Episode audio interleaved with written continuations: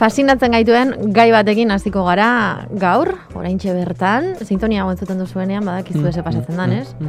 Hortxe, eta pertsona entzuten duzuenean baita ere. Bueno, kuskusea atzera goaz, esan, du, esan dudan bezala, fasinatzen gaituen gai batekin zerreta, etorkizuna ematen zuen, baina oraina da, metaversoa.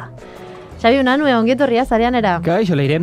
Ba, bai, metabertsoa asisten aurreko audazkenean, bueno, gehi, orduan entzuten hasi ginen gehien bat, Facebookek Bai. bere izen aldatu zuenen da den guzti hori. Meta. Meta. Bueno, kontua da, sortu dugu mun- mundu virtuala, bertan sartu ditugu avatarrak, Mhm. baina zer gertatzen da, eta adi galerari, hilketa bat gertatzen bada metabertsoan. Nor hiltzen da? Metabertsoko pertsona edo Pertsonaia, pertsona ba- reala? Ez ez, pertsona reala, ez, hori e, bizitza realeko hilketa bat izango litzateke, Ba, gauza bat bat. esango dizut. Adios. Gauza bat esango dizut. Zure voluntadearen kontra, zure abatarra hiltzen baldin badute, igual hilketa da. Mm, bai, eske hortik goaz. Gaur egun, sortu dugu mundu berri bat sortu dugu, edo sortu dute, edo sortuko dugu denon artean, ez dakit, ze, zein aditzera minimo. Edo tokatuko zaigu. Hori da. zuzenean. Kontua da, gaur egungo legeak bertara egokituta laude, ez daude egokituta, ez zer egin beharko genuke, zer aldatu beharko genuke. Hau da, mundu virtualean delituak existitzen dira, Mhm.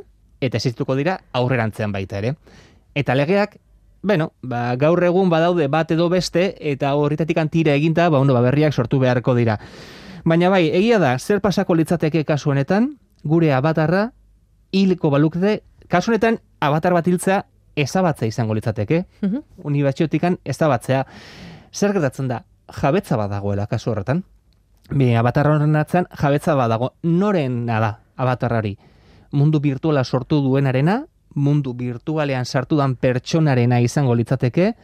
Askotan esan dugu da, eh, eta gogoan pixkat atzera egiten badugu, Facebook sortu zenean, Bai?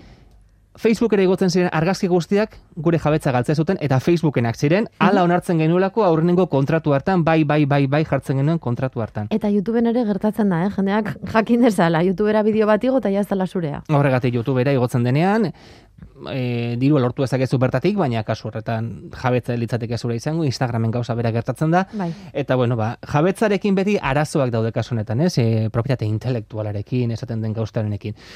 Ba, momentu honetan, nola ez, mu, multibertsoa ez dagoen oso ondo sortuta kasu honetan, metabertsoa, bueno, multibertsoa beste goz izango litzateke, ja, hainbeste unibertsorekin liatzen naiz. Pentsatut, beste badago, bueno, Bueno, bai. metabertsoa. Bai, baina hori beste pelikuletako izango litzateke. Kasu honetan legediak egokitu egin beharko lirateke eta bertara sartzen garenean onartzen ditugun bueno, ba, arauak zeintzu lirateken jakin beharko genuke kasu baina honetan. galdera bat, Bota. naiz eta pentsatzen dut igual hau abokatu bati galdetu behar zaion, baina Bota.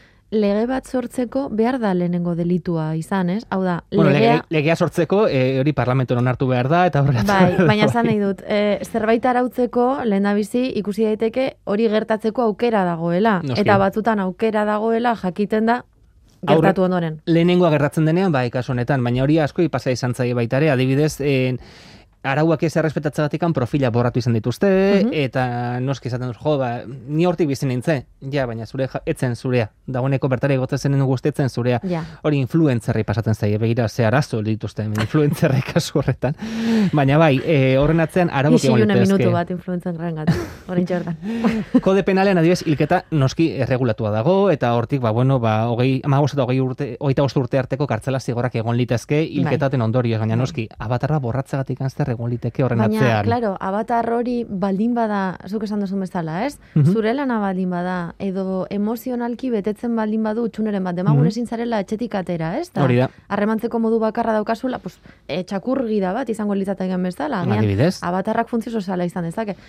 Edo, ba, Xabi Unanu ezara, eta metaversoan Xabi Unanu ezara, eta gustatzen zaizu pila bat, X, Y, eta tanizdeakit, eta Z. Hori da, ka- kasu honetan arazo egon litzateke kode penalaren artean eta moralitatearen artean, ez Bai. noski. Bertan e, ez da profil huts bat bertan sortzen duzuna, zerbait gehiago da. Mhm. Esan duzun bezala, sentimentuak egon daitezke horren atzean, zure orduak egon litezke, lanbide bat egon litezke horren atzean. Noski, hau guztia arautzeko oraindik oso urrun gaude eta horrelako gauzak gerta litezke. Hori da, eta zer gertatzen da baita ere, bertan sartzen dugun avatar bati zerbait egiten badiote. E, zabatu ordez, e, bestakit, besoat mosten badiote, Min eman, edo min ematen badiote, edo... desitxuratu. Kasu honetan hi- hitza desitxuratu izango litzateke, noski, avatar bada, gauza virtual bada, besoa mozte ezkero, programazio aldatu ezkero berriro jarri liteke, baina desitxuratzen badute, edo abatar hori erabiltzen badute, e, zure kontrako zerbait egiteko. Hemen egongo litzateke baita ere asko jota e, ziberbulinarekin lotutako arazoak, ez? Bai. Kasu honetan sare sozialak erabiltzen dira, e, horrelako kontuetan, askotan WhatsAppa, e, Instagram, TikTok horrelako erabiltzen dira eta gaztetxonek e, pairatzen dituzte horrelako arazoak. Bai. Noski, hau handitar eramaten badugu, ematen- metabertso bat eramaten badugu, nola arautu beharko litzateke? Hori izan litzateke arazo larrienetako bat. Batez ere, min egiten badigute, ziberrak oso balen badago tarte honetan. Noski, bertan dagoen irudiak gure isla duelako kasu honetan, ez? E, partzialki edo euneko egunean gure isla da. Orduan, noski, guri min egiten digute bertan egiten den gauza orok. Orduan, bertan, e, sortzen den guztiak erregistratuta egon beharko dukela garbi dago Mhm. Arauak sortu behar dira, arau horiek bete egin beharko dira, eta ikusi beharko da baita ere zer nolako metabertsoa sortzen duten. Bakarra sortzen den, e, pro, e, enpresa bakoitza berea sortzen duen, A ber, esango dute, eh, zentzulek esango dute, zertaz ari zarete, urruneko gauza batei buruz hitz egiten ari zarete, etorkizuneko zerbait, akaso e, biziko ez dugun zerbait buruz hitz egiten ari zarete, baina egia da, e, arazoak egon litezkela, eta gaur egun ditugun arazo zibernetikoak eramaten baditugu etorkizunera, prest egon behar dugula, zuk esan duzunera arte ez, ez gara jabetzen zer gertatzen den, gertatzen den arte. Mhm. Orduan, hemen hilketa bat esan dugu, ez? Ba, beti bezala joaten gara, ba, puntu atetikan besteraino. Hilketa bat, profila eza, e, ezabatza izango litzatekena, zergatik ezabatzen dute? Errekuperatu dezaket, guzti zilda dago, bitzitza guztirako, Ja, abatarra Ar- arazo moralak sortz, eh, Bai. arazo moralak sortzen dira, a- ez delako abatarra bakarrik, Mhm. abatarra horren hartzen gure informazioa dagoelako, kasu horretan eh, mundu virtual batean lan egiten badugu bizi barega, ba, bili- bizi baldin bagara, abatar horrek lotuak izango ditu gure profila, gure eh, kreditu txartelak eh, eduki ditzake, eh, gure informazioa, gure argazkiak, gure bizitza egon liteke abatar hori horri lotuta. Bai. Orduan, gaur egungo legediak hau arazoek konpontzeko gai izango lirateke gaur egun ditugun legeak? Bai, guztiz, ez. Zer esan dugu, ez? Beti ere joan behar gara, kasu honetan, ba, ziberrak oso baten atzera, bullying kasu baten atzera, ba, antzekotasun bat bilatzeko, ez? Mhm. Orduan, nik uste, beti, beti gertatzen den gauza berdina mundu teknologiko honetan, azkar goaz, velozia deikaragarrian goaz, eta ez gara berdin egokitzen puntu guztietan. Kasu honetan, legedia atzean gelditzen ari den zerbait da, edo behintzat hori ematen du, ez? Ahotan dugu, ahoza hor derabilkigu e, metabertsoa. Mhm. Eta etorkizun baten ere izango dugula dirudi. Legedia kasu honetan beste zerbaitetan dago, beste gauzatzuk arautzen ari dira, eta ez dago jarrita pff, abia puntua ere kasu honetan etorkizunari begira. Atzean ditugun legeak zarrak geratzen ari zaizkigu. Kode penala begira noizko dan, eta egia, za, pixka zarkituta gelditzen ari zegoen zerbait da. Pentsatzeko zerbait da?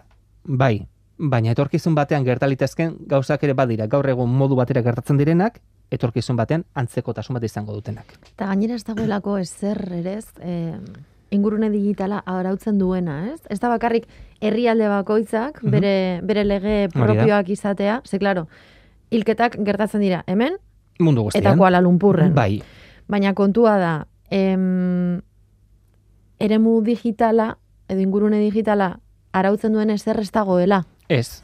E, Herrialde bakoitza berea arautzen du, badaude arau internazional batzuk, e, adibidez, domeinuak erregulatzeko badago erakunde bat, Aikan. aikan, mundu, mundu zabalean funtzionatzen duena, baina legediarekin, aiara joan beharko genuke, agara joan beharko genuke, antzekotasun baten bila joateko. Eta beti esaten duguna, eta kasu honetan, e, behin da berriz errepikatzen ari naizena. E, sare sozial baten etxean zaudenean, etxe hortako araua bete behar dituzu. Arau horiekin ado zaudela esaten duzu bertara sartzen zaren bakoitzean. Mhm. Hori legala izango litzateke etorkizun batean, metabertsen hori legala da, edo zenek arautu beharko lituzke benetan, bertako arau zintzuk izango lirateken, edo legea kasu honetan, ba, kaltetuak ez izateko, ez? Gure integritate moraltasuna kaltetua ez izateko. Nola aldu zarazu gai honetara? Ba, eh, Arreta ematen dizu metabertsoaren metaber, kontuak. metabertsoaren kontua baino gehiago, e, sare sozial bateko profilak nola ezabatzen diren ikusita. Mhm. Askotan, e, argazki legez, legez kontrakoa ez, baina arauen aurkako argazki batekin, e, sare sozialak neiko indar badu, zure profila ezabatzeko. Eta noski, esan duguna, influencerrak adibidez horti bizi dira, Bai. sare sozial batetik bizi dira. Begira zer gertatu den baita ere Errusian, Mhm. gerrarekin gertatu, gertatu denarekin, sare sozialak guztiz moztu dira. Sare sozialetik bizi ziren pertsona horiei, jateko bidea moztu zaie. Bai. E, orduan noski, lotura asko egin ditzakegu, e, nork du boterea gu ez, be, saretikan deskonetatzeko. Guk erabaki beharko genuke hori, enpresatek erabaki beharko luke, herrialdek erabaki beharko lukete, Filosofatzen hasteko gaia da, baina hmm. egia da, etorkizun batean, egi ikusten dugu, konektatuta biziko garela, arauak ez daude garbi, gaurko legedia atzean gelditzen ari da, eta egokitzapen denborarik ez dugu, egia esan mundu bizkor honetan. Beraz, pentsatzen hasi eta arautzeko garaia izango litzateke batez ere, ba, bueno, arazorik ez edukitzeko, eta bertan gertatzen hilketa bat, ez izateko bizitza errealeko hilketa bat, edo era hilketa bat. Ba, hortxe, problematizatu dugu. Abatarren hilketa, metabertsoan. Sabi unanu, eskerrik asko. Zuri, leire.